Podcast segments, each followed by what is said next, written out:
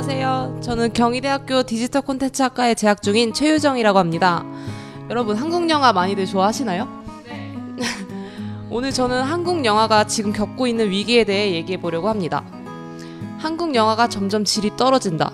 빼어난 감독이 없다. 이런 얘기 혹시 들어보셨나요? 이런 얘기는 한국 영화와 관련해서 영화계 종사자들 사이에서는 끊임없이 나오는 지적이에요. 그런데 이러한 지적은 계속 나오지만 정작 관객은 줄고 있지 않거든요.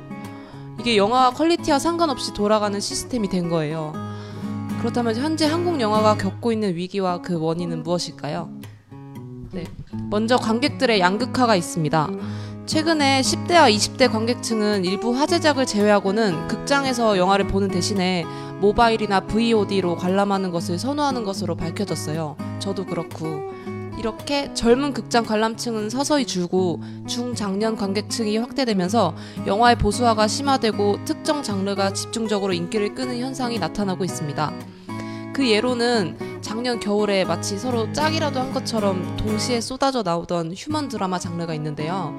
뭐 히말라야, 로봇 소리, 오빠 생각 등 이렇게 동시에 한꺼번에 휴먼 드라마 장르가 극장가에 나타나게 됐습니다. 이렇게 타겟 관객층이 넓어지다 보니 전체 박스 오피스 성장과 천만 영화 탄생에 동력이 되는 반면 타깃 관객층이 넓어져서 영화 기획을 무디게 만들었습니다.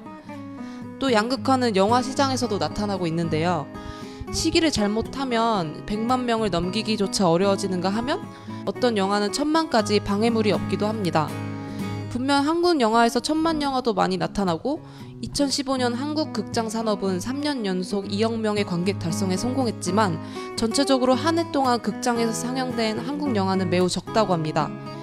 빈익빈 부익부 현상과 비슷한 거죠. 이처럼 한국 영화 시장은 대박 혹은 쪽박이라는 극명한 양극화에 시달리고 있습니다.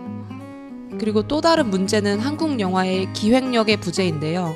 언젠가부터 한국 영화는 줄거리가 거의 똑같습니다.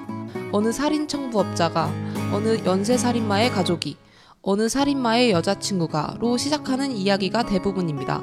말 그대로 스릴러가 극장가의 대부분을 점령하게 된 거죠.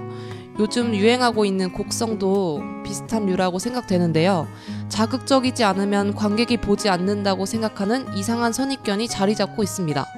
게다가 자극적인 것이 실제로도 시장에서 통하니까 이러한 영화만 계속 양산되고 그렇지 않은 기획은 자꾸 도태되고 있습니다. 그러다 보니 언젠가부터 한국 영화가 비슷비슷해지고 있다라는 인식이 자리 잡게 된 것 같습니다. 마지막으로 다양성의 부재가 있습니다.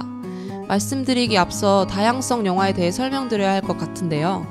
다양성 영화란 상업영화 반대되는 영화로 작품성, 예술성이 뛰어난 소규모 저예산 영화를 뜻합니다. 다양성 영화는 무엇보다도 장르의 제한이 없어서 다양한 소재나 문제를 자유롭게 다루는데요.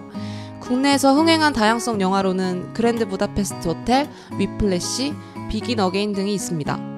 여기서 주목할 점은 한국 영화에서 흥행한 영화 중에서는 다양성 영화를 찾아보기 힘들다는 것입니다. 이러한 다양성의 부재는 결국 매출에도 영향을 미치게 됩니다.